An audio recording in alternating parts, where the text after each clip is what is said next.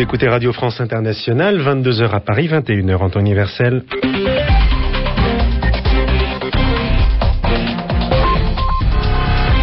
Voici le journal présenté par Marie Casadebé et Lucie Monet-Reyes. Bonsoir. Le journal en français facile. Bonsoir Marie. Bonsoir Lucie, bonsoir à tous. Au sommaire de ce journal, l'enterrement en Guadeloupe d'un syndicaliste. Une cérémonie religieuse pour Jacques Binot, tué par balle mercredi, des funérailles populaires, mais aussi politique, avec la présence notamment de Ségolène Royal, l'ancienne candidate socialiste à l'élection présidentielle de 2007. À la une également un attentat dans le grand bazar du Caire en Égypte. Il y aurait un mort et une vingtaine de blessés, dont de nombreux touristes étrangers. Il est encore très difficile de faire un bilan exact et de connaître les raisons de cette attaque. Et puis les Oscars 2009, la cérémonie de récompense du cinéma mondial a lieu dans quelques heures à Hollywood. Beaucoup de stars seront présentes, de belles robes, des pleurs et des cris de joie sont attendus comme chaque année.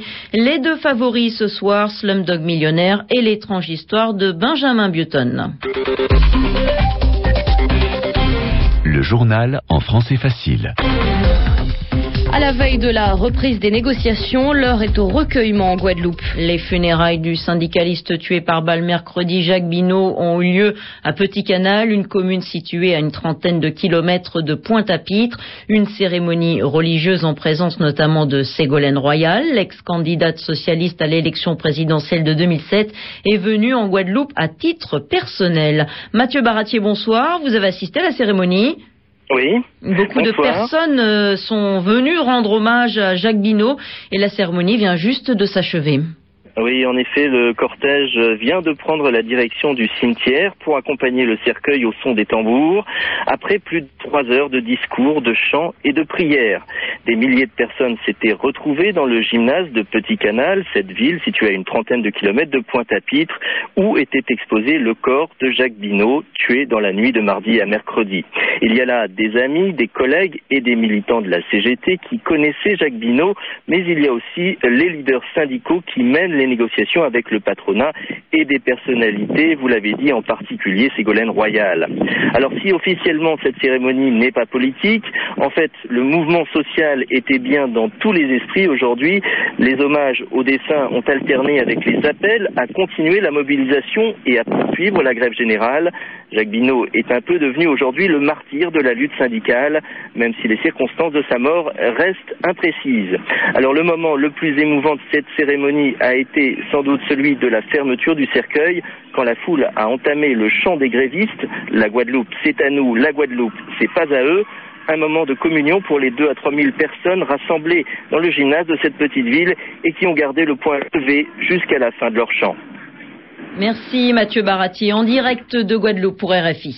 La nuit dernière a été euh, plutôt calme en Guadeloupe. Pompiers et policiers n'ont pas eu à intervenir sur l'île des Antilles après une semaine émaillée de violence. Les négociations, on le disait tout à l'heure, entre patronat et syndicats doivent reprendre demain à Pointe-à-Pitre. Elles bloquaient toujours vendredi sur la question des augmentations de bas salaires. Le collectif LKP à l'origine de la grève générale en Guadeloupe réclame une hausse de 200 euros alors que le patronat local propose seulement 50 euros d'augmentation, ce qui fait dire au leader du LKP Elie Domota, mais aussi à la présidente du METEF, la patronne des patrons, Laurence Parisot, que les négociations sont pour le moment mal engagées.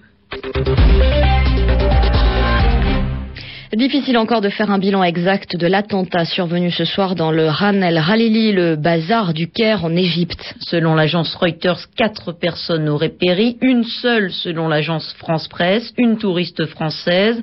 À Paris, le ministère des Affaires étrangères confirme un mort et huit blessés français. Les précisions d'Éric Chevalier du Quai d'Orsay.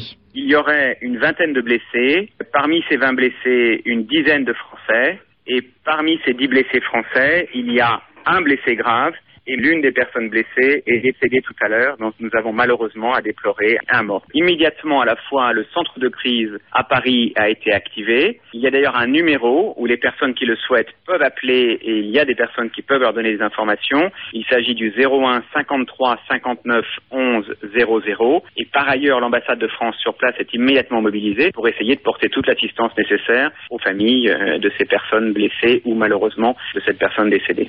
Le porte-parole du ministère français des Affaires étrangères, joint par Stanislas Daichimier, on ignore pour l'instant qui est à l'origine de cet attentat et si les touristes nombreux dans ce secteur très visité de la capitale égyptienne étaient particulièrement visés. C'est malheureusement le genre de nouvelles qui revient régulièrement dans l'actualité. Un nouveau coup de grisou aujourd'hui en Chine. Un coup de grisou, Marie, c'est lorsqu'il y a une explosion dans une mine de charbon. En fait, le grisou, c'est le gaz naturel qui se dégage des du charbon. Cette fois-ci, cet incident a eu lieu dans la province de Sanchi, au nord-ouest de la Chine. Au moins 74 mineurs sont morts. Des dizaines d'autres sont encore coincés sous terre en attendant d'être secourus. Précision de Valérie Lenné. Le Shanxi, dans le nord de la Chine, est la principale région qui produit du charbon. Elle fournit les deux tiers des besoins du pays. La Chine, en plein développement économique, a besoin de beaucoup d'énergie. La mine où a eu lieu l'explosion de gaz est située à 50 km de la capitale de la province.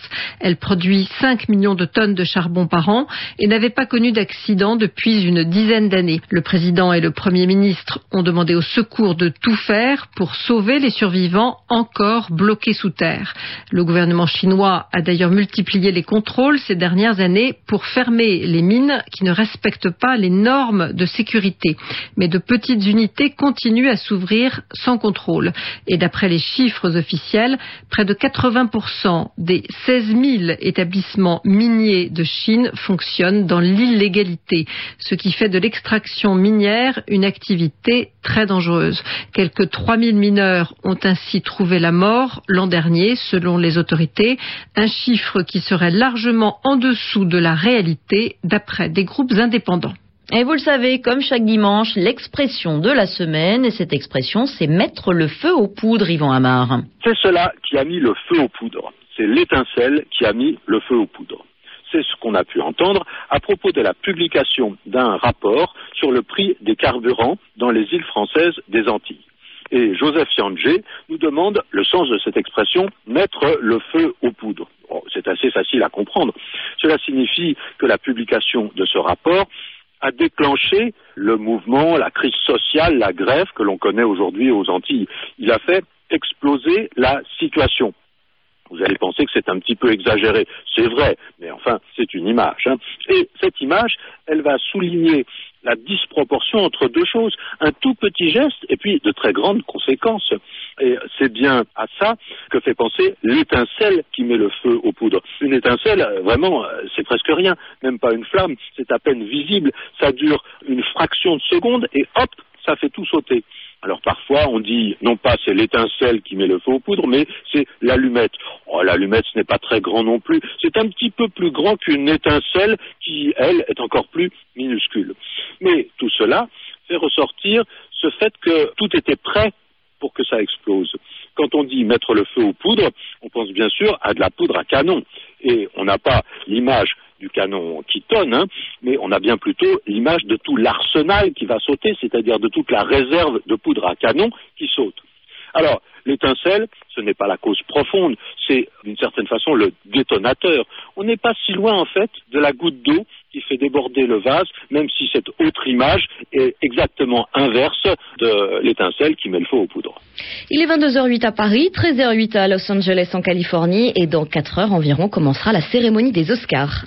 C'est la cérémonie de récompense la plus prestigieuse, la plus importante du cinéma mondial, mais aussi la plus regardée avec des centaines de millions de téléspectateurs chaque année. Pour ces Oscars 2009, il y a deux grands favoris. Tout d'abord, le film du réalisateur britannique Danny Boyle Slumdog Millionnaire, nommé dix fois. C'est l'histoire d'un orphelin indien de Bombay qui gagne un jeu télévisé. L'autre grand favori, c'est l'étrange histoire de Benjamin Button, nommé lui treize fois, dont l'Oscar du meilleur film, du meilleur acteur pour Brad Pitt et de la meilleure musique originale pour un compositeur français, Alexandre Desplat. Le cinéma français qui est représenté dans la catégorie du film en langue étrangère. Et c'est Entre les murs de Laurent Canté qui va défendre les couleurs de la France. Le film avait déjà gagné, vous vous en souvenez, la Palme d'Or au Festival de Cannes 2008. Il est 22h10 à Paris, c'est la fin de ce journal en français facile. Merci Marie Casadebé, merci à vous tous de votre fidélité. Vous retrouvez tout de suite Mondial Sport. Une très bonne soirée à toutes et à tous. Merci.